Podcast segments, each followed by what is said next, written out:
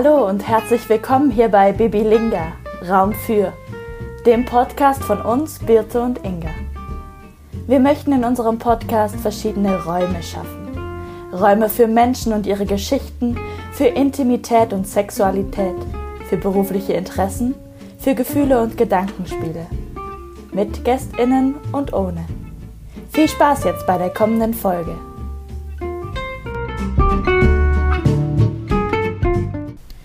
Unseren heutigen Raum möchten wir noch einmal Sandra geben. Kennt ihr sie noch? Sie war vor ein paar Wochen schon mal zu Gast bei uns.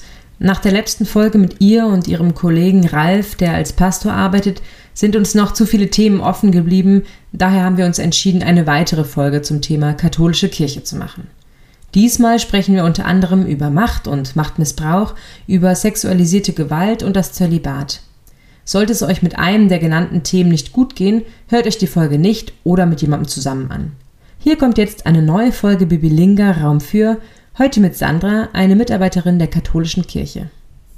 Ich würde einfach ähm, den einfach nochmal ähm, den Bogen spannen sozusagen und sagen, dass wir heute Sandra nochmal zu Gast haben. Ähm, Das war ist schön. in der letzten Folge auch schon da äh, zum Thema katholische Kirche zusammen mit äh, ihrem Kollegen Ralf Schmitz und heute ist sie nochmal äh, alleine bei uns zu, äh, zu Gast und wir haben im Vorfeld und im Nachfeld, Nachfeld sagt man nicht, im Vorfeld und im Nachhinein, Im- im Vorfeld und im Nachfeld. Und im Mittelfeld ähm, haben wir, passend zur EM, ähm, haben wir äh, uns einfach nochmal über ähm, verschiedene Themen, über die wir gesprochen haben, nochmal Gedanken gemacht und würden gerne auf manche Themen noch mehr eingehen, die wir ähm, nur so ges- gestriffen haben, die wir nur gestriffen sind. Heute ist meine Grammatik schwierig. Und deshalb ähm, bist du heute nochmal bei uns und wir freuen uns sehr, dass du da bist. Ja, danke, dass ihr mich nochmal eingeladen habt für heute und äh, ich freue mich auch und bin ganz gespannt, ähm, wo wir noch so das ein oder andere streifen können. Genau. Vielleicht könntest du, liebe Sandra, ähm, für unsere HörerInnen einfach nochmal kurz beschreiben, was für eine Rolle spielst du eigentlich in der katholischen Kirche? Ähm, du hast es zwar in der letzten Folge auch schon kurz angerissen, aber ähm, ich weiß, dass es da noch ein paar Sachen zu ergänzen gibt und vielleicht, um ins Thema reinzukommen, wiederholst du es noch einmal oder erzählst noch mal ein bisschen von dir. Ja, gerne. Ähm, ja, wenn man gefragt wird als Fra junge Frau, welche Rolle spielt man in der katholischen Kirche, würde ich erstmal sagen, keine so große. Ähm, aber ich, natürlich würde ich sagen, in dem Feld, in dem ich arbeite, spiele ich natürlich eine Rolle für die Menschen, mit denen ich unterwegs bin. Ähm, ich bin Pastoralreferentin, ähm, ich habe äh, Theologie studiert, bin Diplom-Theologin, ähm, so vom Studientitel her. Und es gibt danach eine praktische Ausbildung und die macht einen dann, wenn man den Abschluss dann hat, zur Pastoralreferentin. Und ähm, ich sage auch immer, immer gerne, ich bin Seelsorgerin.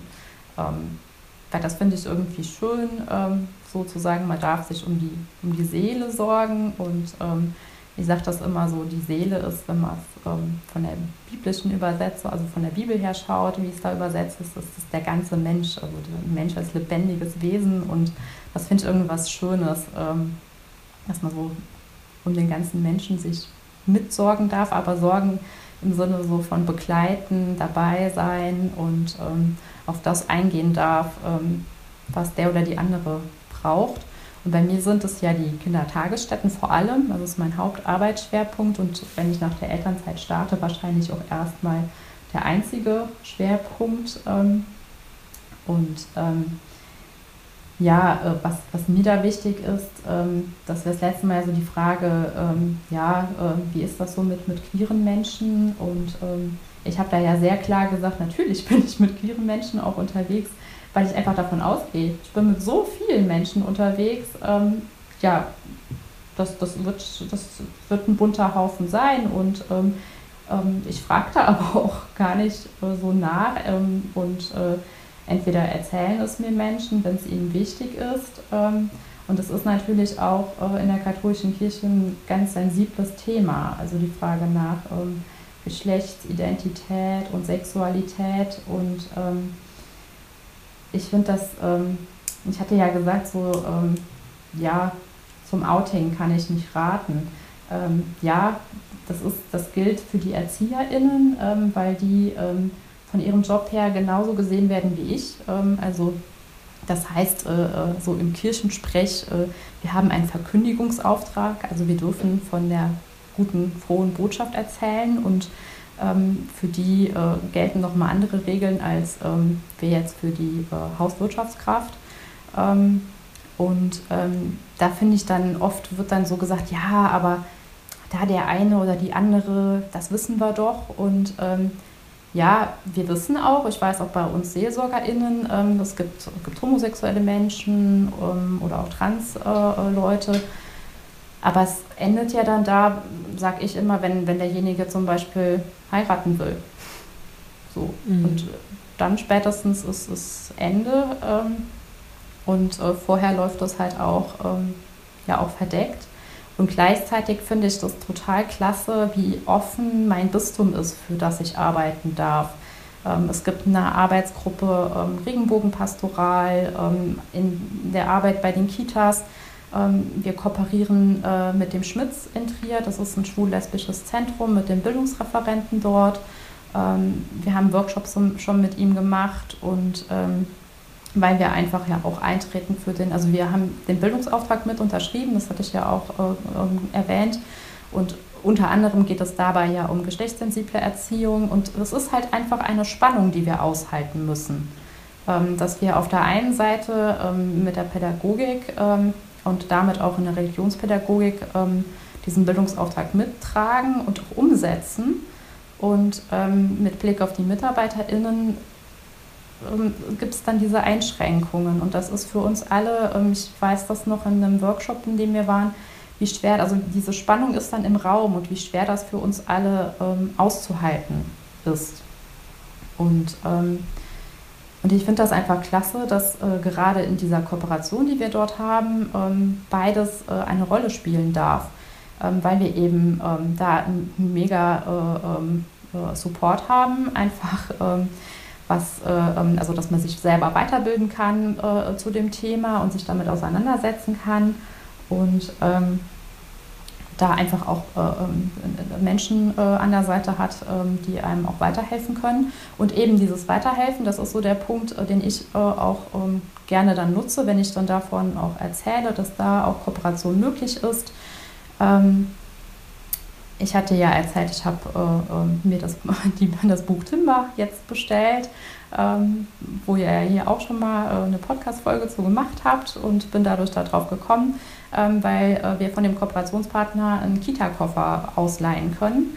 Äh, da geht es um Thema, äh, ähm, also ganz grob geht es um Vielfalt. Es geht natürlich auch äh, einfach um, um das Thema Queer, aber auch mhm auch Thema äh, ähm, äh, Behinderung äh, kommt vor, also alles, was irgendwie äh, ähm, unter Vielfalt gepackt werden kann.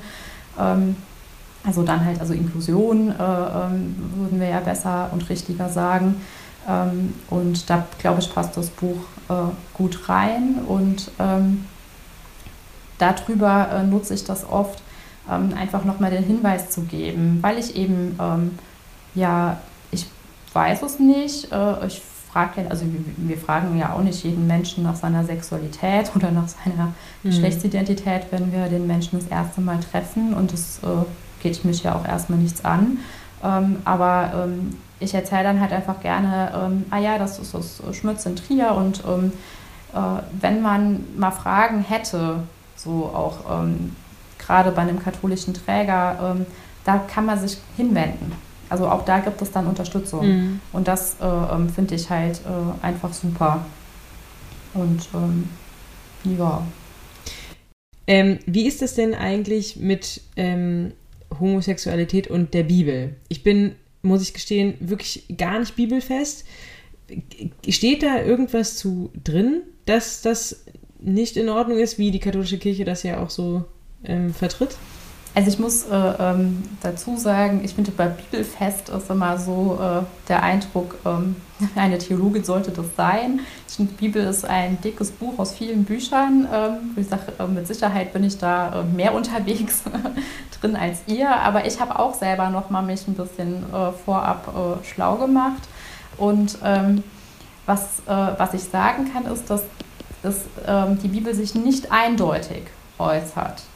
Und ähm, die Problematik, die wir häufig haben, auch ähm, bei verschiedenen Theologien, ist, dass oft Schwerpunkte gesetzt werden. Also dann wird dann eine Bibelstelle herangezogen und die wird dann so gedeutet, ähm, ich sag's mal, wie man sie gerne hätte.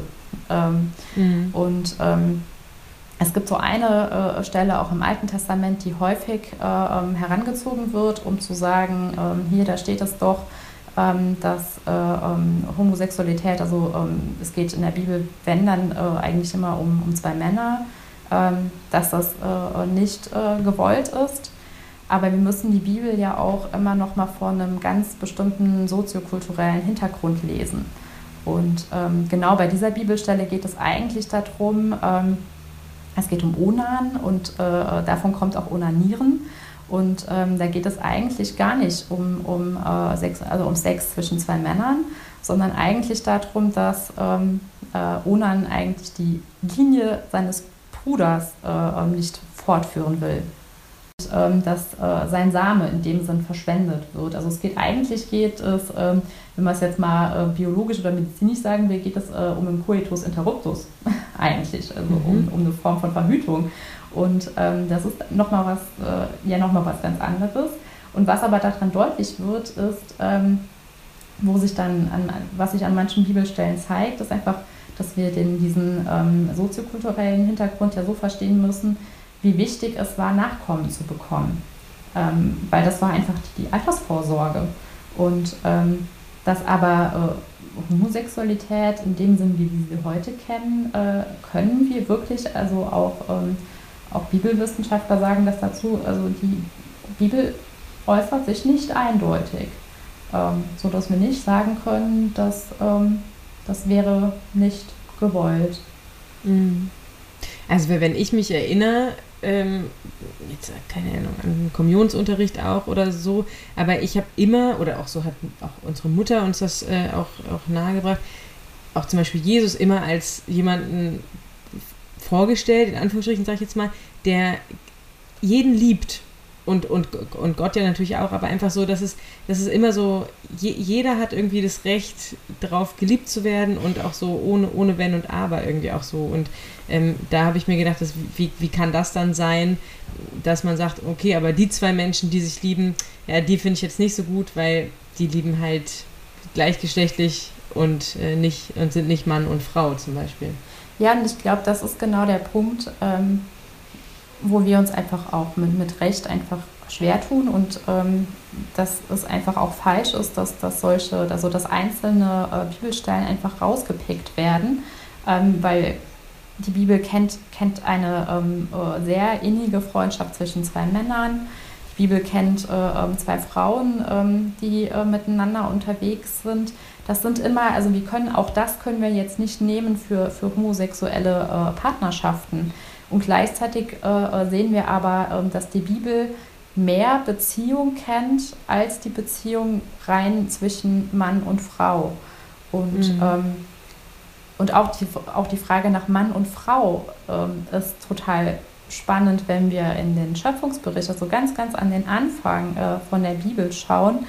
Ähm, ihr kennt wahrscheinlich das, die, die Übersetzung auch. Gott schuf den Menschen und äh, ähm, als Mann und Frau schuf er ihn. So, das ist äh, das, was wir äh, kennen, ähm, so in den, in den Ohren haben. Aber ähm, wenn wir jetzt da ganz, ganz ins Detail gehen würden, rein in, äh, in, in den hebräischen Text oder in den, also ähm, da heißt es eigentlich ähm, als, ähm, also Luther übersetzt das als Mann und Männin. Aber eigentlich geht es darum, erstmal zu sagen, Gott schuf den Menschen. Also Adam äh, kommt von, ähm, heißt eigentlich nur Mensch und nicht Mann. Achso, ähm, ja. ähm, wir lesen ja Adam und Eva als, als zwei Namen. Also so wie mhm. wir, äh, wie, wie ihr Inga und Birte, ich Sandra heiße. Aber eigentlich heißt es ja, ähm, äh, Gott schuf den Menschen und Eva heißt Mutter allen Lebens. Ähm, mhm. Und ähm, dass das eigentlich, ähm, also in der neueren Bibelübersetzung im Deutschen heißt es zumindest, heißt es da männlich und weiblich schuf er sie. Und mhm. da wird es auch schon spannend. Also es heißt erst, Gott schuf den Menschen Und dann heißt es, äh, er schuf sie männlich und weiblich. Sie wäre da erst dann der Plural. Äh, da müsste mhm. man ja auch drüber stolpern und sagen, ja, Moment mal, eben war doch noch von einem die Rede. Äh, wieso sind das jetzt mehrere? Und mhm. ähm, was sich daran einfach zeigt, ist, äh, ähm, dass der Mensch vielfältig geschaffen ist. Und eben nicht nur, ähm, dass wir sagen, als Mann und als Frau, sondern männlich, weiblich.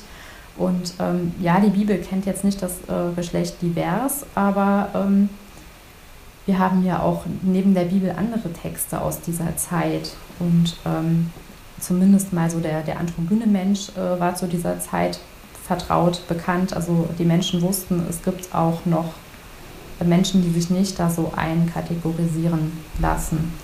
Ähm, und ich glaube, das ist einfach wichtig, dass wir das ähm, nochmal vor Augen äh, haben.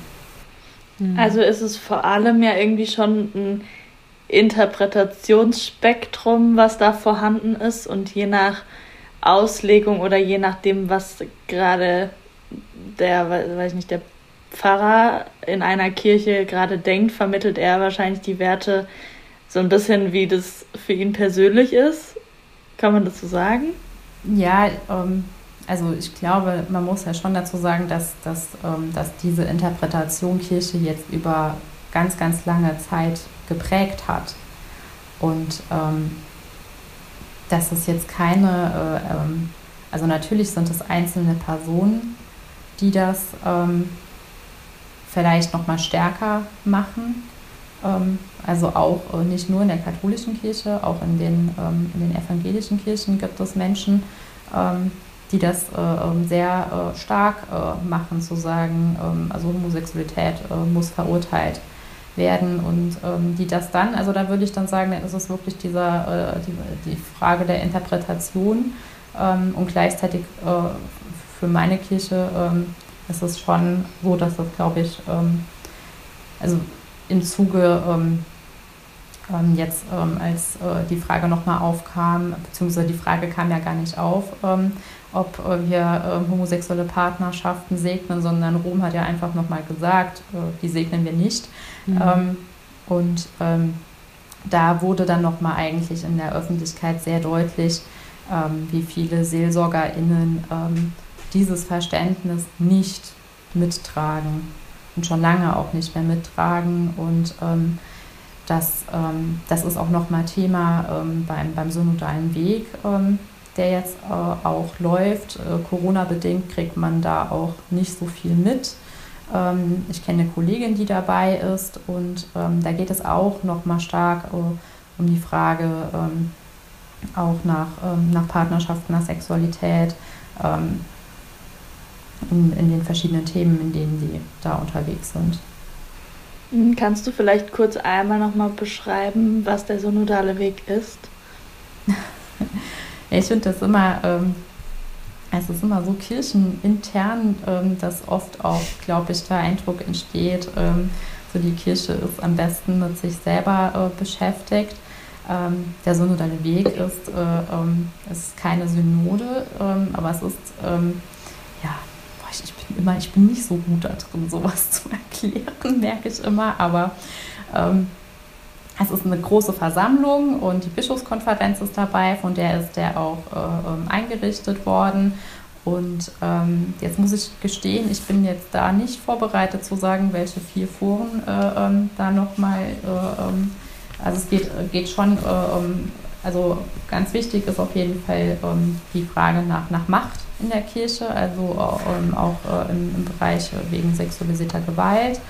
Ähm, und ähm, die Kollegin, die ich kenne, ist äh, ähm, bei dem Thema auch, ähm, ich weiß jetzt nicht, ob ich es richtig sage, aber äh, um das äh, Thema gelingende Beziehungen, also Sexualität und so weiter. also wirklich so die, die harten äh, Eisen in der katholischen Kirche, also wo Frauen Ordination auch als, also das alles, was äh, immer wieder ähm, auf den Tisch kommt und immer ungeklärt bleibt. Und ähm, das wird ähm, da beraten ähm, von einer großen äh, Versammlung. Also sind Bischöfe dabei, Priester dabei, aber halt auch vor allem äh, einfach ganz normale KatholikInnen, ähm, Menschen, ähm, die jetzt nicht geweiht sind. Und also auch nicht nur, nicht nur Hauptamtliche, also auch äh, einfach Menschen, die gläubig sind.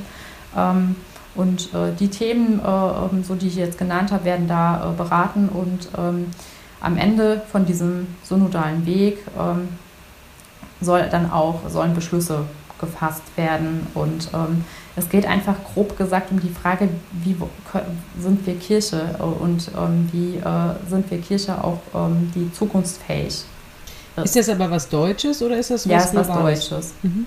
Also das ist auf, äh, auf deutscher Ebene, ähm, wie gesagt, von der Deutschen Bischofskonferenz einberufen. Und ähm, ja, ich habe es mal versucht so zu erklären, wie es vielleicht ja. von außen äh, verständlich ist. Also deutsche KatholikInnen zusammen mit der Deutschen Bischofskonferenz beraten wirklich diese wichtigen Themen auf mhm. Deutschland-Ebene.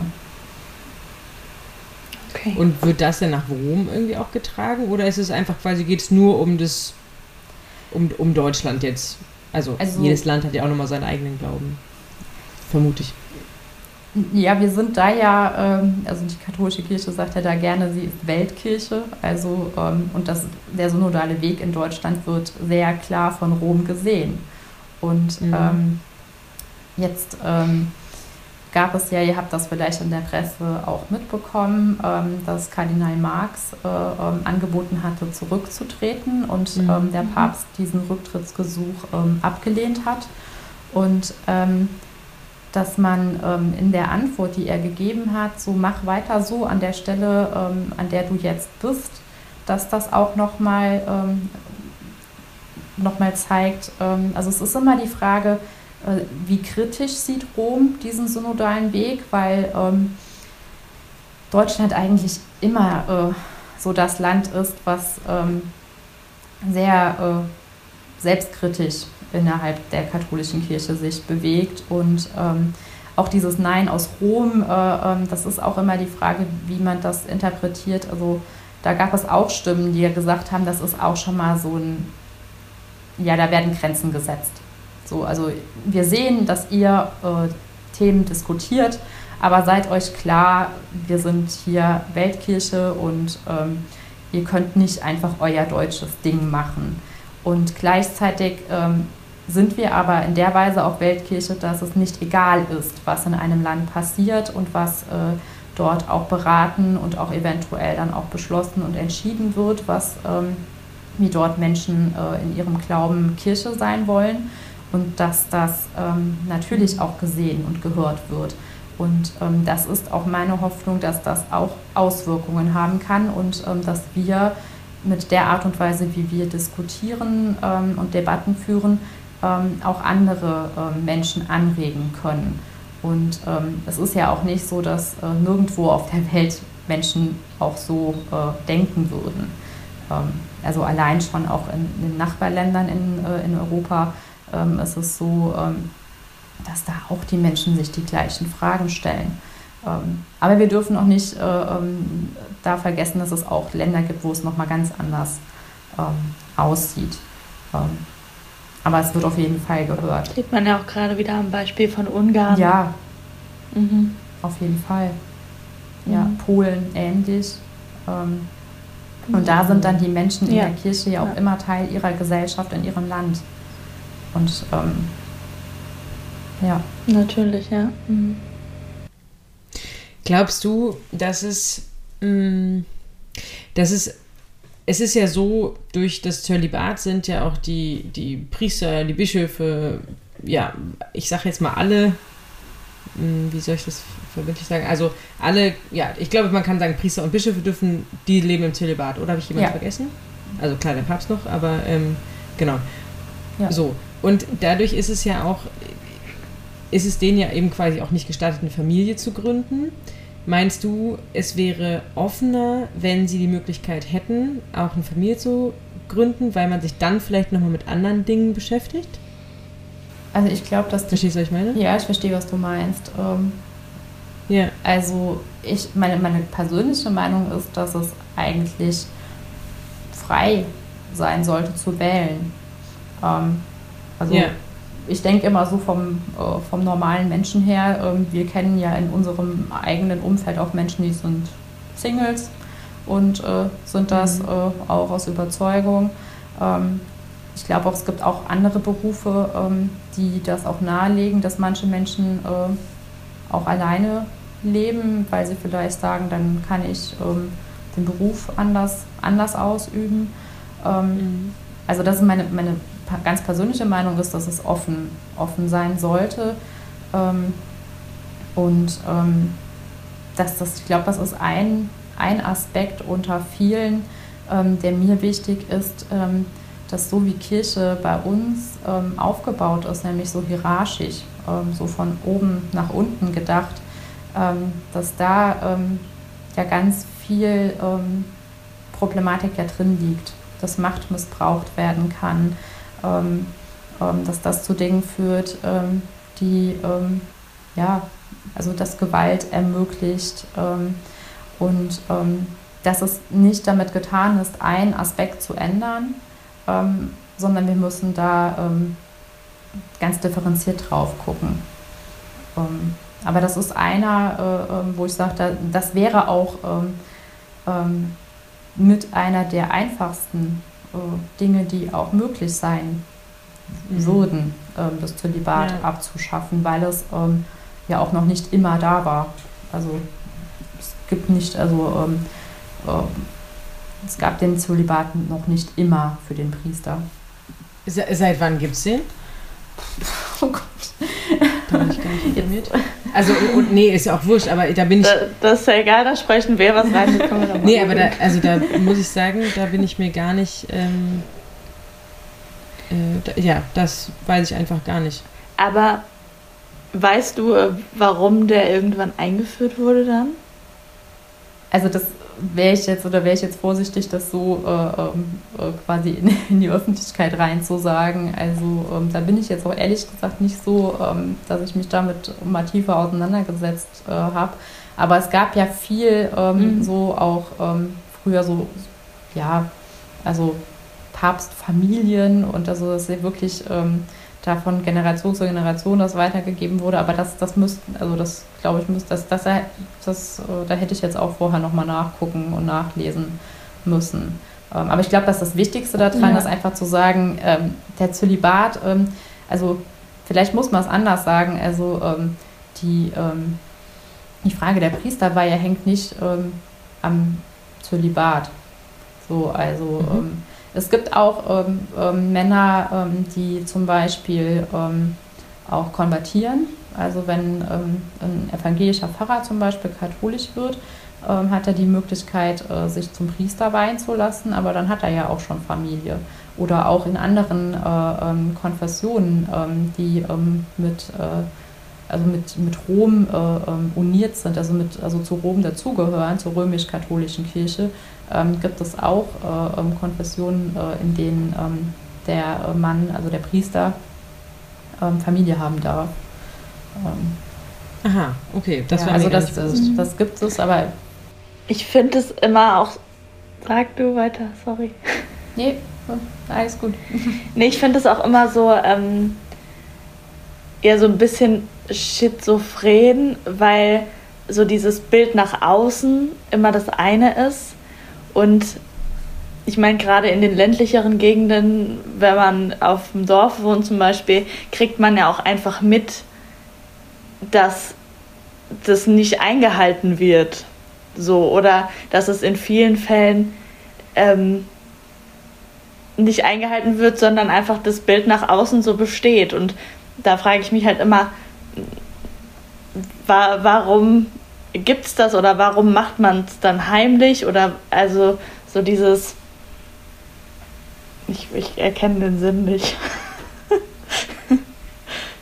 ja, also ich glaube, dass das Bild äh, kommt ja schon daher, also, ähm, also auch wenn es geschichtlich so ist, dass es, dass es den Zölibat nicht äh, schon immer gab, sondern dass der halt irgendwann eingeführt wurde. Und ähm, mit den Gründen, die wir noch nachgucken. und ähm, das aber, das, das, das, das Bild, ich meine, wenn wir, ähm, das Bild ist ja auch äh, aus, also auch aus dem Neuen Testament, also Jesus, äh, der alleine mit den Jüngern unterwegs war Und auch, ähm, auch in den äh, Briefen von Paulus äh, heißt es einfach, dass, dass, ähm, dass der, äh, also die, das in die Ehelosigkeit nochmal äh, ähm, betont und ähm, auch nochmal sehr hervorgehoben, ähm, ähm, wie wichtig das ist, um des Himmelreiches Willen äh, ehelos zu sein. Und dann, das ist, glaube ich, so auch so dieses Bild. Und ähm, ich finde es schon wichtig, also ich habe da durchaus auch mit Priestern schon drüber gesprochen und ich kenne auch wirklich Männer, die auch sagen, sie könnten es sich nicht vorstellen, daneben ähm, noch Familie auch äh, mitzutragen. Ähm, aber das ist das, was mhm. ich meine, ähm, dass es derjenige doch ähm, selbst entscheiden können sollte. Mhm. Also Dann können die sich ja quasi aussuchen, genau. ob sie jetzt Familie haben ist, oder nicht. Ne? Ähm, ja. Weil der Gedanke bei zum Beispiel Schwestern, die sich entscheiden, ins Kloster zu gehen, ist ja häufig auch so dieses, ne, dass man eine Verbindung mit Gott hat und Gott die, die, die Verbindung ist, für die man sich entscheidet und nicht irgendwie ein Mann oder was auch immer. Ähm, Gibt es da in die Richtung auch ein Gedanke bei den Männern, beziehungsweise das wäre widersprüchlich ähm, zu, zu dem homosexuellen Gedanken, ähm, wenn man jetzt davon ausgeht, wie es viele tun, dass Gott ein Mann ist. Ähm. Ja, das wollte ich gerade sagen. Das ist ja genau der Punkt, äh, ähm, dass, dass, dass Gott als, als Mann gedacht wird. Ähm, und das, das zeigt sich ja auch in vielen Gottesbildern, wenn, wenn, wenn vom Vater und dem guten Hirten. Es sind alles äh, männlich äh, geprägte Bilder. Ähm, und ähm, da stolpern wir dann ja schon mhm. drüber. Weil eigentlich äh, gilt es für den Mann genauso wie für die Frau, ähm, dass auch der Mann ja eine äh, so tiefe Gottesbeziehung haben kann, dass er sagt, für ähm, ihn ähm, steht Gott an erster Stelle in seinem Leben und ähm, das ist dann, glaube ich, das sind die gleichen, äh, ähm, gleichen Gefühle, gleichen Motivationen für einen Mann wie für eine Frau, wenn sie jetzt äh, ähm, ein Ordensleben führen wollen. Ich glaube halt, was, was für mich persönlich nochmal der Unterschied äh, ähm, ist, ob ich jetzt in einem Orden lebe, also in einem Kloster ähm, oder äh, Priester bin, ist, dass die Menschen ja in eine Gemeinschaft eintreten und dann ähm, Teil auch von dieser Gemeinschaft sind und ähm, dort ja auch ähm, eben auch mit, mit all den Menschen zusammen äh, leben oder auch leben müssen. Die sucht man sich dann ja auch nicht aus. Ähm, ist auch ein bisschen wie, äh, das ist ein bisschen wie eine zweite Familie. Familie suchen wir uns auch mhm. nicht aus. Ähm, und ähm, das ist, glaube ich, ähm, bei den Priestern ist das halt sehr herausfordernd, weil ähm, die dann erstmal ähm, ja auch in vielen ähm, Bereichen ihres Lebens auch alleine unterwegs sind, also in der Regel alleine leben. Und dass das, glaube ich, auch äh, sehr herausfordernd ist, so, so zu leben. Und gleichzeitig aber dann, also die, die, also viele, die ich kenne, die einfach auch einen guten Freundeskreis haben, ähm, auch in ihrer Familie sehr verwurzelt und verbunden sind. Und dass das auch oft äh, für mich persönlich auch die authentischen Menschen sind. Also die da einfach ähm, ähm, eben nicht äh, da völlig abgehoben alleine irgendwo leben. Und im Moment ist es ja einfach so, dadurch, dass wir den Zölibat haben ähm, und die Männer, die sich dazu entscheiden, äh, Priester zu werden, können sich aktuell ja dann nur ähm, auch dafür entscheiden, dann auch eben ehelos zu leben, also partnerlos, partnerinlos. Also hm. ich finde es halt immer wichtig zu sagen, ähm, diese Regel gilt dann aber für alle. Mhm. Also ob mhm. man, egal ob man jetzt hetero oder homosexuell ist. Mhm. Hey, ich habe mich auch so, ich musste darüber nachdenken, wenn, ob man das auch einfach verbinden kann, ähm, dass, dass es eben dieses Zölibat gibt und auch mit der Tatsache, dass es halt so viel äh, Missbrauchsfälle in der Kirche gibt, weil die ähm, ja, Menschen dort ihre Sexualität nicht, nicht ausleben können und sich dadurch, also ich meine, da gibt es ja tatsächlich dann einfach auch viel Homosexualität, wenn man jetzt mal quasi jetzt mal die Missbrauchsfälle mit Kindern jetzt mal außen vor lässt. Ich meine, das ist keine Pädophilie, aber ähm, ja, also sicherlich gibt es ja auch ähm, ja, Priestern oder, oder Brüder untereinander zum Beispiel eben auch, und äh, da habe ich nur ge mich gefragt, ob, ob, ob das auch was damit zu tun hat, ähm, wenn es dieses Zölibat nicht gäbe oder ob es die Missbrauchsfälle auch schon gab, bevor es das Zölibat gab. Also ich glaube. Weil das geht ja schon ja. seit, also auf viele, viele, viele Jahre zurück. Also ich glaube, ähm, dass man da ähm, sehr ähm, sensibel sein muss, ähm, wie man das bewertet. Ähm, es gab ähm, die MHG-Studie, die gemacht äh, wurde, also erstellt äh, wurde im Auftrag der katholischen Kirche. Und darin heißt es zumindest, dass, also es geht darum, geht um die Frage von, von Klerikalismus und es geht aber auch um die Frage, ähm, also was, was ziehen wir auch an? Also ähm, das ist durchaus, ähm, aber es geht eher darum, dass das ist äh, ähm, ähm, also die Frage nach Männern, die mit ihrer Sexualität ähm, im Prinzip nicht vertraut sind. Also dass es da, also dass es eine gewisse Unreife gibt. Ähm, mhm. Aber das ist eigentlich jetzt etwas, ähm, was was nicht unbedingt, äh, also der Zölibat, also man kann es eigentlich schon so sagen, das, das wird da drin auch deutlich, der Zölibat ist jetzt nicht schuld daran, dass es so viele äh, Missbrauchsfälle gibt. Ähm, weil allein das, und da müssen wir, glaube ich, dann schon auch ähm, ehrlich sein. Also ich bin wirklich ähm, jemand, die immer sagt, wir müssen zuallererst auf uns selber schauen, bevor wir mit dem Finger woanders hin zeigen.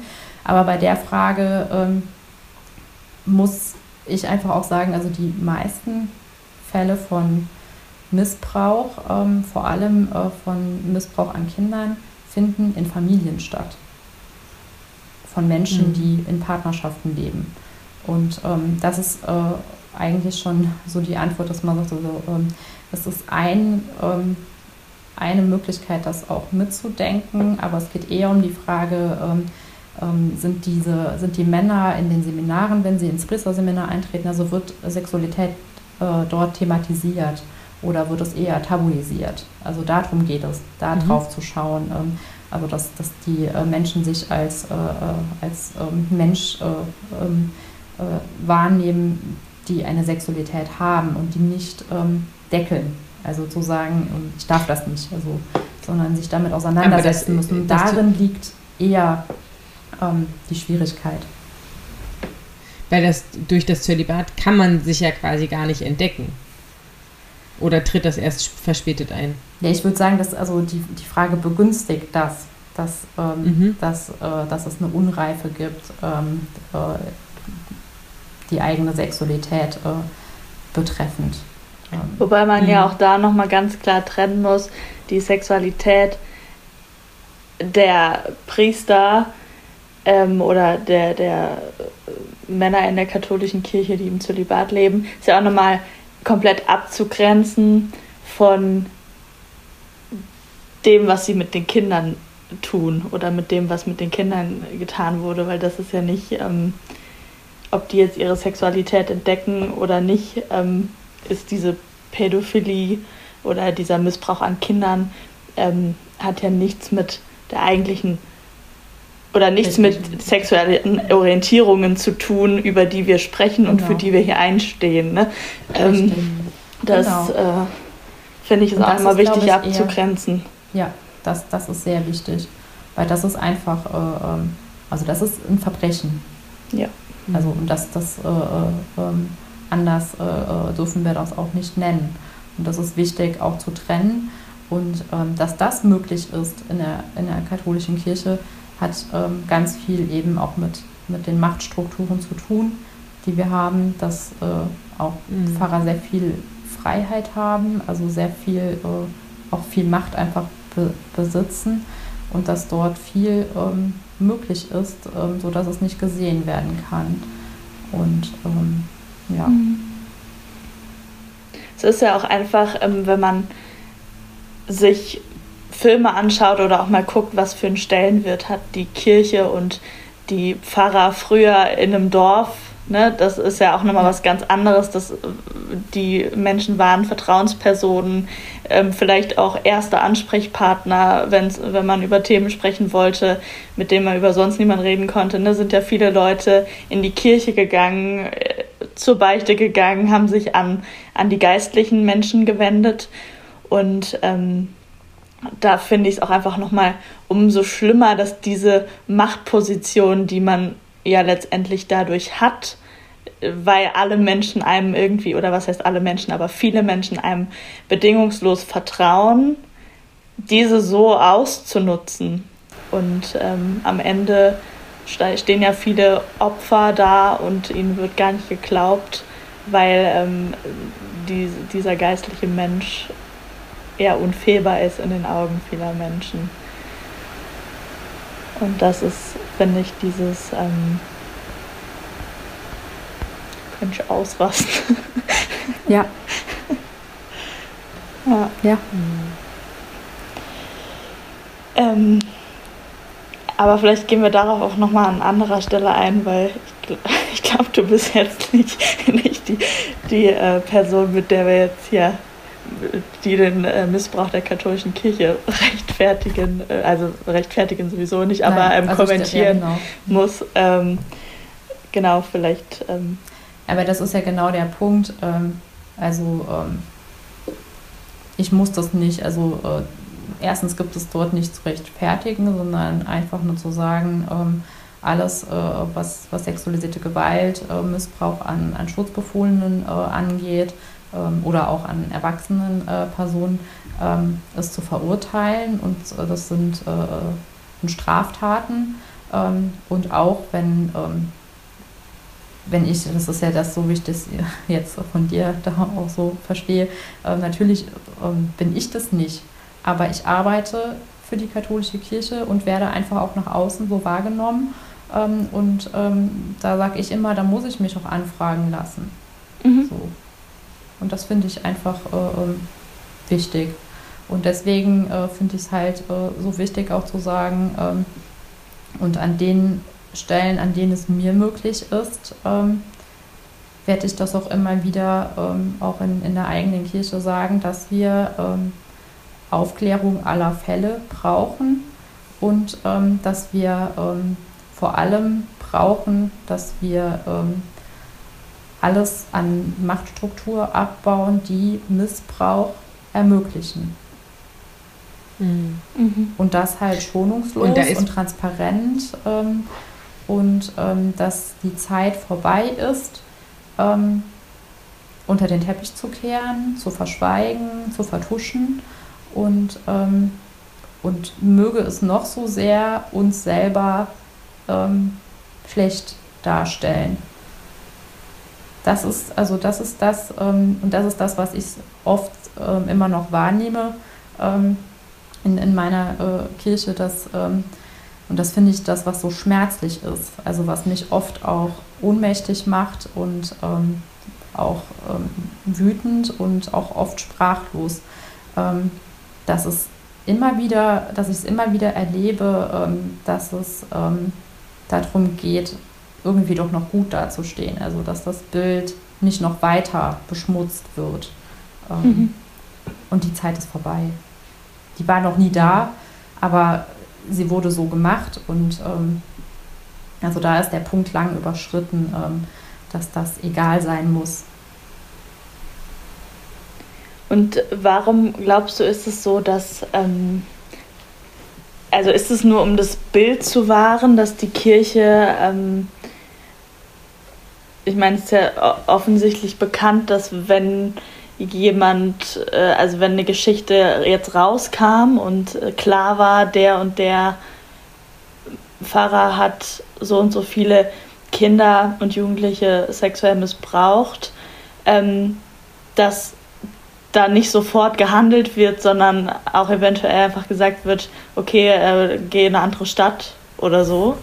Ähm, woher kommt, also warum kommt man darauf, das einfach nicht zu verfolgen oder äh, auf Zeit zu schinden oder ich weiß nicht. Also ich, ich muss für mich erstmal sagen, also das ist etwas, was ich selber auch nicht verstehe. Also ich weiß es nicht, wie, wie man jemals darauf kommen konnte. Und wenn es nur, und wenn man nur geglaubt hätte, es wäre nur ein einziger Fall, ähm, sind es doch Menschen, von denen wir reden. Menschen, denen so unfassbar großes Leid angetan wurde. Ähm, aber ich glaube, das ist ähm, das ist einfach so dieses, du hast ja eben erzählt, also wie, wie, ähm, wie das in Filmen noch dargestellt wurde oder wie das auch früher war. Ähm, der, der Pfarrer, ähm, also dass das so ein verklärtes Bild und ich glaube einfach, dass so dieses, ähm, dieses Bild von, von Kirche, die so idealisiert ist und ähm, die, ähm, die das Reich Gottes abbildet und dass das so, so hochgehalten werden wollte, also dass das auch was mit, ich weiß nicht, ob das vielleicht auch was mit Angst zu tun hat oder auch, dass da das eigene Bild auch zerbröckelt. Ähm, also, dass, ähm, dass als so die, ähm, die, ähm, die Welle so groß war, äh, 2010, dass das alles so äh, ähm, an die Öffentlichkeit gekommen ist, wie viele Missbrauchsfälle es äh, in der katholischen Kirche gab, ähm, wie viele da so erschüttert waren. Und und unser Bischof im Bistum Trier ist ja äh, Beauftragter äh, ähm, für ähm, die Fragen des Missbrauchs in der katholischen Kirche und er hat zu uns mal gesagt, ähm, die ganzen letzten Jahre, als dann immer noch mal auch dort äh, auch mal ähm, Studien äh, er, ähm, erstellt wurden oder auch ähm, in einzelnen Bistern äh, äh, Aufarbeitungen in Gang gekommen sind, dass es immer noch Menschen gab, also auch Bischöfe gab, die dann immer noch erschüttert waren und dass er das einfach nicht versteht. Und das ist was, wo ich einfach sage, ich verstehe das auch nicht, wie man immer noch erschüttert sein kann, ähm, weil das einfach, das ist Fakt, dass es das äh, gegeben hat und ähm, dass es, ähm, glaube ich, immer noch auch, ähm, also ich, ich weiß es nicht, warum das, also warum das so ist. Also wahrscheinlich einfach, weil ich kann mir das selber gar nicht erklären, weil das für mich einfach ähm, undenkbar ist ähm, dass, dass das einfach nicht, ähm, also dass, dass man jetzt nicht sagt, wir müssen das schonungslos aufklären. Und, und wenn das noch, noch größer wird, also wenn, wenn die Zahlen noch mehr werden, ähm, wenn wir, ähm, und ich, also ich glaube, für mich selber sage ich immer, also ich glaube, dass, dass die Botschaft, die, die wir von Jesus haben, ist eine Botschaft, die eigentlich dem Leben helfen soll. Das ist eine Botschaft, die, ähm, die mir es leichter macht, durchs Leben zu gehen und ähm, dass, ähm, wenn wir das nochmal ermöglichen wollen als Kirche, dass, dass diese Botschaft im Fokus steht, dann muss alles wirklich transparent ähm, aufgeklärt mhm. werden. Weil sonst ähm, sind wir ja in einem unfassbar, also wir sind ja für mich selber, also sage ich immer, unglaubwürdig. Das ist so. Das, das können wir, das, das ist überhaupt nicht schön zu reden. Ähm, Nee, wir können uns nicht irgendwo an den Tisch setzen und irgendwie die Moralkeule schwingen, ähm, weil wir immer wieder äh, vor Augen gehalten bekommen werden, guckt mal bei euch. Und ähm, da werden, also da gilt es auch nicht rauszukommen, sondern es gilt einfach damit umzugehen und äh, daraus zu lernen. Und ähm, aber in, in, in, dem, im Sinne von dem Lernen, dass man nicht immer sagt, ja, wir sind irgendwie, also das, das passiert ja ein Fehler nach dem anderen äh, im, im Bereich von Aufarbeitung. Und ähm, in, in dem Kontext äh, äh, meine ich das nicht. Also da ähm, ist das Lernen vorbei. Also da wissen wir, was, was gilt und wie auch aufzuarbeiten ist. Ähm, aber in, in dem Sinn, dass wir sagen, wenn wir irgendwie noch mal im Ansatz Glaubwürdigkeit erlangen wollen, ähm, dann nur so. Aber das, das mhm. ist eine Frage, ich weiß nicht, wie ich die beantworten soll. Weil das ist für mich, ähm, ist das nicht ähm, zu beantworten. Weil das, also ich finde, da gibt es nur die Antwort darauf, dass es nicht zu verstehen ist. Mhm. Hm. Ich finde, ähm, ich hatte mich im Vorfeld auch zu der Aufnahme auch ähm, ja, mit Maria 2.0 auch ähm, befasst und die ja auch in ihren ähm, Thesen ja eben auch die ähm, ja, transparente Aufarbeitung von äh, sexu sexuellem Missbrauch ähm, in der Kirche eben auch fordern in ihren Thesen. Und als ich die mir so durchgelesen habe, dachte ich mir auch so, ja genau, genau das, also alle Thesen waren für mich ganz, ähm, also 100% sinnig, auch wenn ich selber mit der katholischen Kirche ähm, nicht so viel ähm, mich, mich nicht sehr damit verbinde. Aber als ich das so gelesen habe, dachte ich, ja genau, das sind so christliche Werte, mit denen kann ich mich auch identifizieren. Und, ähm, und da frage ich mich dann auch, und gerade jetzt auch nochmal auf das Thema sexuellen Missbrauch bezogen, mh, warum denken nicht alle so? Also bei, bei diesen Thesen zum Beispiel auch. Ähm, also es ist. Ja. Wo will ich jetzt eigentlich drauf hinaus? Aber also einfach, dass es, ähm, ja, ich glaube einfach, ich wollte sagen, dass es wichtig ist, dass es eben zu diesem transparente Aufklärung einfach auch kommt. Und das braucht natürlich Jahre und wahrscheinlich auch Jahrzehnte, weil es einfach so viele Strukturen auch sind. Aber du hast ja eben selber auch gesagt, ähm, der meiste Missbrauch findet ja auch zum Beispiel in der Familie statt. Und auch da wird es ja ganz oft einfach unter den Teppich gekehrt und nicht drüber gesprochen. Und oder keiner, man kann ja auch, das will ich natürlich jetzt damit gar nicht irgendwie äh, kleinreden, aber was waren das für Skandale mit den, mit den Produzenten, große Filmproduzenten, wo halt so, ja klar, der packt halt ein bisschen an. So, und das wurde so, das, das, das war gang und gäbe, dass man das wusste. Aber auch hier sind auch. wir wieder in einer Machtstruktur, ne, letztendlich. Absolut, ja, absolut, ja. natürlich. Immer. Mhm. Also das ist ja, ich glaube, dass das, also würde ich jetzt mal sagen, das geht einfach ja auch damit mhm. mit einher, ja, also mit, mit, mit Machtmissbrauch. Und, ähm, und das ist ja einfach, ähm, ja, wie oft ist es irgendwie, ja, dass in, in der Familie eben auch Thema ist, dass, oder in der Schule oder ja, dass es irgendwie Thema ist mit ähm, sexualisierter Gewalt und das dann aber gesagt, ja, okay, jetzt sag mal nichts, ähm, wird schon nicht so schlimm sein oder dass man einfach überhaupt nicht geglaubt wird. Dass, genau. ähm, ja, das geht ja bis dahin, ja dass, dass der oder diejenige selbst äh, das auch verharmlost. Also es ist ein ganz mhm. typisches Zeichen schämt. auch, genau, äh, eines Opfers, äh, ähm, das kleinzureden. Das war nicht so schlimm und ja, das war ja nur einmal oder nur zweimal oder nur dreimal und ähm, das wird, wird klein geredet. Und ähm, ich glaube, das ist halt auch der, der wichtigste Punkt, ähm, dass eben Machtstrukturen das einfach ermöglichen und begünstigen. Und ähm, erst wenn die aufgebrochen werden, diese Strukturen, dann kann sich etwas verändern. Und alles andere ist letztlich Kosmetik. Also zu sagen, ähm, darf eine Frau am Altar stehen und die Messe feiern. Ähm, wir haben auch ähm, Frauenklöster, in denen Missbrauch stattgefunden hat. Es ist ja mhm. nicht so, dass das Missbrauch nur eine Frage äh, von Männern wäre. Ähm, das nee. wäre auch nicht richtig, auch also prozentual ist die Zahl größer, aber nicht ausschließlich. Und das wäre auch nicht ehrlich und ähm, das ist genauso der Punkt mit dem, mit dem Zölibat. Ähm, alles, was wir irgendwo nur im Kleinen verändern, ähm, sind reine Äußerlichkeiten. Ähm, ohne das kleinreden zu wollen, ähm, dass, äh, dass, dass, die, also dass das vielleicht manches davon äh, ein erster Schritt sein könnte.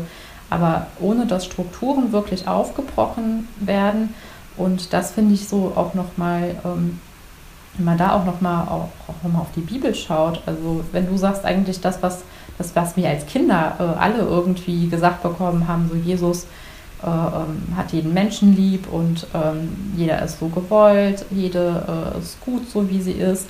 Und, ähm, und in der Bibel heißt das auch irgendwo an einer Stelle, äh, bei euch soll es nicht so sein, also es soll anders sein bei uns. Also und da geht es doch darum zu sagen, ähm, bei uns soll es doch eigentlich gut sein. Und, ähm, und wenn wir da wirklich hinkommen wollen, dann müssen wir alles abbauen an, an Machtgefälle. Ähm, so. Also wenn wir wirklich unterwegs äh, sein wollen als Menschen, die an, an, Gott glauben und was, was Gutes für, dieses, für das Leben der Menschen wollen, ähm, dann ähm, ist da noch ganz viel Arbeit zu tun. Mhm. Ja, auch irgendwie Räume schaffen, dass ähm, dass auch Opfer ne, sich frei fühlen zu sprechen oder das, das ist ja häufig noch so ähm, in der Kirche, aber auch in der Gesellschaft allgemein, dass dieses, man traut sich nicht, was zu sagen, weil man entweder verurteilt wird oder einem eh nicht so recht geglaubt wird und so. Ähm, ich finde, da müssen wir generell als Menschen gucken, dass man das nicht so tabuisiert, dass äh, es leichter wird für Menschen, ähm, auch darüber zu sprechen und sei es nur mit dem engen Umfeld oder so, aber häufig sind es ja auch ganz, ganz viele, die das wirklich mit sich alleine irgendwie ausmachen und das auch gar nicht erzählen. Und ähm, ja, nicht genau. Und das ist, äh, ähm, das ist der Punkt, wo ich sage, das ähm, können wir, ähm, das, da können wir manches möglich machen. Ähm, also bei uns, ähm, hatte ja in der letzten Folge gesagt, dass ich im Berufsverband der PastoralreferentInnen äh, tätig bin. Und ähm, wir haben KollegInnen, die in äh, einem Arbeitskreis sexualisierte Gewalt ähm, arbeiten.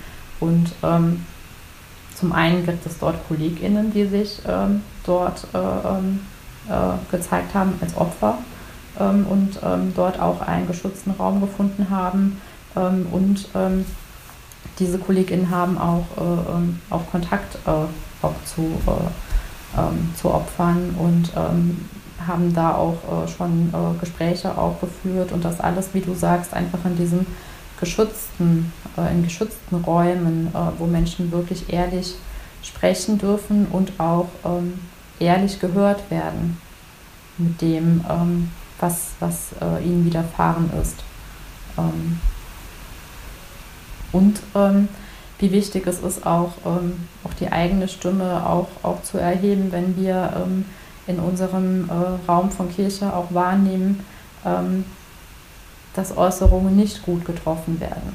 Also dass, dass, dass ein Bischof sich zum Beispiel so äußert, dass man sagt, das ist, äh, ist verletzend für Opfer.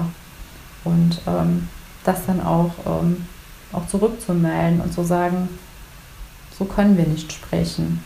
Das, das ist eine erneute Verletzung. Also das ist ähm, das, worunter äh, viele Opfer auch, auch leiden. Also dass, es, ähm, dass ähm, Verletzungen immer wieder stattfinden. Aufgrund von, ähm, von Sprache, die gewählt wird, beispielsweise. Mhm. Mhm. Ähm, haderst du manchmal mit deinem Beruf? Ja, ganz klar. Also das äh, kann ich nicht anders sagen, ähm, weil es eben ähm, diese Spannung ist, wie ich gesagt habe, ähm, auf der einen Seite ist das mein, mein Glaube an Gott, der mich in meinem Leben trägt. Ähm, und ähm, dass ich sage, also ich habe so viele Menschen an der Seite, durch, durch die ich auch zum Glauben gekommen bin und die mir auch, ja, durch die ich auch, würde ich für mich sagen, Gott kennengelernt habe, von dem ich wirklich sage, der mich so annimmt, wie ich bin und ähm, dass ich einfach auch in jedem Menschen Gott entdecken kann ähm, und, ähm, und das dann oft einfach in der eigenen Kirche sehe, dass das, was mich so trägt, so sehr mit Füßen getreten wird.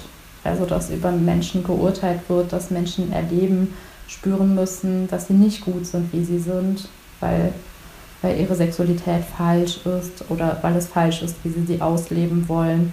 Ähm, und ich einfach mal sage, wenn wir einfach noch mal einfach aufhören würden, bei den Leuten ins Schlafzimmer zu gucken, wäre es auch schon allen geholfen. Und ähm, wenn wir noch mal einfach schauen würden, worum es wirklich geht. Ähm, und, und das ist doch eigentlich die Botschaft dann, dass das Leben gut ist, dass das Leben reich ist und, und dass es nach dem Leben weitergeht. Das ist für mich so das Wichtigste ähm, ähm, dass, dass, dass das Leben hier nicht sinnlos ist. Ähm, und, äh, und das aber auch ähm, von dem, ähm, dass, dass wir alle ein gutes Leben haben sollen, in allem, was auch irgendwie in dieser Welt so, so schwierig und herausfordernd ist, dass, dass, glaube ich, jeder Mensch davon schon was spüren können soll und darf und hoffentlich auch tut. Und das ist, das ist eigentlich der entscheidende Grund, warum ich sage, natürlich hadere ich mit mit meinem Beruf. Ich habe das ja gesagt, so das ist dieses Leben mit einem Ja, aber ja, ich arbeite dort und sehe vieles anders. Und natürlich würde, es, würde ich mir wünschen, mich viel mehr identifizieren zu können. Mhm. Ähm, aber das kann ich nicht. Aber ähm, wäre, also haderst du so mit dem Beruf, dass du manchmal denkst, ähm, du machst, machst was anderes besser? Oder bist du noch in einem anderen Haderungspunkt sozusagen? Ähm, sowohl als auch. Also ich komme immer wieder und auch öfter an den Punkt, dass ich manchmal für mich selber sage ähm, oder auch mich mit, mit Menschen, die mir auch nahestehen, austausche, ähm, dass es manchmal vielleicht ehrlicher wäre, ähm, zu sagen, ähm, dann denke ich manchmal, ähm, vielleicht könnte ich das, was ich eigentlich will, in einem anderen Beruf vielleicht auch viel besser ähm, mhm. ausdrücken. Und dann merke ich, dass ich mich oft im Kreis drehe und nochmal dahin komme mhm. und sage, aber ich habe mich doch irgendwann mal aus einem guten Grund dafür entschieden. Also das ist, äh, hat, mhm. hat, sehr viele äh, Facetten und ist auch häufig davon abhängig, was auch von außen auf mich einprasselt. Also wenn ich, ja. ähm, wenn ich nochmal ein gutes Gespräch mit einer Kollegin oder einem Kollegen oder auch mit FreundInnen hatte, ähm, wo ich nochmal gespürt habe, ähm, wie richtig ich an meinem Platz bin. Oder auch, dass es auch Menschen gibt, die ähnlich unterwegs sind. Also was ich ganz schwer aushalten kann, ist, ähm, dass es so eine Lagerbildung gibt. Ähm, so neben Maria 2.0 gibt es Maria 1.0 ähm, und dass das ähm, dass gegenseitig sich vorgeworfen wird, dass man spaltet. Und ähm, ich habe für mhm. mich irgendwie immer das Gefühl, ich würde gern genau mitten durchgehen.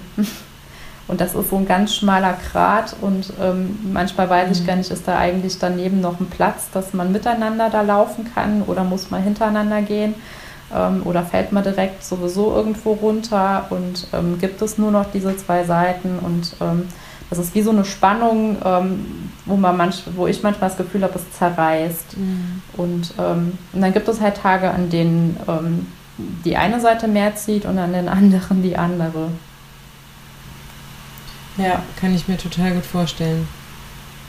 Also, weil ich finde, ähm, dein, dein Beruf oder schon allein ja auch dein Studium, das macht man ja auch wirklich aus einer Überzeugung heraus. Ne? Also, das ist ja jetzt, ähm, ja, und ich finde, das ist ja dann auch nochmal, man hat ja eine gewisse ähm, Ideologie oder, oder, also ein Glaube ist ja sowas was Großes ja irgendwie auch so. Also ich, ähm, man hat, wie soll ich sagen, also es ist schon so ein, ist ja eine ganze Einstellung, die dahinter steht auch, ne? Wenn man sich jetzt gegen den Beruf zum Beispiel entscheiden würde oder so. Das stelle ich mir nicht einfach vor, die, das, den inneren Konflikt auch. Ja, ich glaube, es ist halt einfach, weil ähm, weil der Beruf halt ähm, sehr deckungsgleich auch ist, ähm, eigentlich mit dem, was, was, was ich glaube. Ähm, wenngleich es einfach, ich auch einfach denke, es gibt ja ganz mhm. viele Menschen, die an, an Gott glauben und das auch in ihren anderen Berufen ausdrücken. Und ähm, das, das, das ist, finde ich, immer so eine Frage, auch wenn es um Berufung geht. Also wozu sind, sind wir berufen, wozu ist jeder Mensch äh, berufen? Und ähm, ich sage halt immer, der Beruf und auch mein Beruf ist nur ein Teil davon. Ähm, und ähm, das eigentlich, also christlich gesehen, ähm, würde ich sagen, ist jeder Mensch erstmal zum Menschsein und dann zum Christsein berufen und ähm, die Liebe Gottes in dieser Welt zu zeigen. Und die sehe ich halt ähm, bei ganz, ganz vielen Menschen also ich würde ja von meinem eigenen Glauben sagen, die sehe ich ja ganz oft auch bei Menschen, die von sich selber das nie sagen würden. Ähm, so, also wenn ich, also wenn ich jetzt sage, wenn wir hier so, so tiefe Gespräche führen können, dann ist aus meinem Glauben heraus, ist, ist er ja mittendrin dabei und, und, äh, und schenkt das uns mhm. auch irgendwie, dass wir als Menschen so, so miteinander ähm, reden können. Ganz schön, wenn du von der Liebe Gottes äh, erzählst, fängst du, fängt dein ganzes Gesicht an zu strahlen. Ja, und das ist genau das, was, ja. was dann mich selber auch so auch oft traurig werden lässt. Ja. Wenn ich dann selber sehe, ähm, wie, wie wenig Liebe Gottes wir dann irgendwie in diese, in diese Welt senden. Ich hatte das ja, hatte ja dieses eine Zitat da äh, aufgegriffen ähm, in, in unserer ersten Folge, dass das jemand gesagt hat, wenn, wenn die ähm, wenn Kirche ähm, Segen verweigert, ist sie kein Segen mehr für diese Welt. Und ich glaube, das ist, ist ein ganz krasses Bild. Ähm, und ähm, eigentlich wollen wir ja füreinander Segen sein. Jeder Mensch ist ein Segen für jemand anderes. Und wenn, wenn segnen heißt nichts anderes, als jemand anderem was Gutes wünschen, was Gutes sagen. Und das können wir alle. Und und das dürfen wir doch als Menschen auch und uns untereinander nicht verweigern. Und, ähm, und das ist das, und das ist ja was, das, da geht es ja um Liebe. Also da ist ja das, was, was, und das ist ja das, was uns als Menschen miteinander verbindet. Und und gleichzeitig ist es auch das, was so verletzlich ist, weil es so menschlich ist, dass, dass Menschen eben auch nicht nur lieben, sondern Menschen auch Hass und Wut und Gewalt auch in diese Welt bringen. Ja. Ich habe letzt nach der Aufnahme noch zu Birte gesagt, ähm, dass ich früher, als ich noch nicht wusste, also als ich noch nicht wusste, dass nur Männer Priester sein dürften und so, habe ich früher immer gedacht, dass du mal hier den ganzen Bums übernimmst. ja, man muss ja. dazu sagen, dass wir uns schon von klein auf kennen. Tatsächlich, ne? Also, ähm, ja. Sandra, Sandra, du warst, glaube ich, zwei ja. Klassen über mir in der Grundschule wenn ich richtig rechne. Ja. Also wir, und einfach von, von klein auf kennen wir uns aus dem Dorf schon, ne? Deshalb äh, Inga zu deinem. Ähm ja, genau. Ja. Ich habe meine, meine Kirchenkarriere fing ja an mit dem Fahrbrief austragen und Birte, euer Haus war damit dabei. ja. ja. ich weiß noch, ich war, ähm, ich war mal Messdienerin, bevor ich überhaupt zur Kommunion gegangen war. Also zwar meine Schwester, oh. äh, sie war schon, ähm, die war schon Messdienerin und ich glaube, es war mhm. irgendwie Mangel oder irgendwas. Und dann hat der Pastor, ja, dann hat der Pastor gefragt und ich war auf jeden Fall super aufgeregt und äh, fand's, ich fand's, ich fand's toll. Also es war ja so ein bisschen wie auf der Bühne stehen irgendwie auch so. Und, ähm, und dann muss man natürlich, dass man im richtigen Moment halt das Richtige dann ja. auch macht. Und es war immer waren auch welche aus der Klasse meiner Schwester, ähm, waren auch, glaube ich, da noch welche dabei. Und dann war es immer so, ja, ich soll immer einfach nachgehen. Und ich war total stolz, dass ich Messdienerin sein konnte, obwohl ich überhaupt noch gar nicht zur Kommunion gegangen war. ja. Hast du was erreicht? Dann würde ich sagen, vielen Dank, liebe Sandra, dass du nochmal bei uns warst und äh, mich, dich mit uns unterhalten hast. Ja, vielen Dank, dass ihr mich nochmal eingeladen habt, dass ihr nochmal gesagt habt, wir reden nochmal weiter.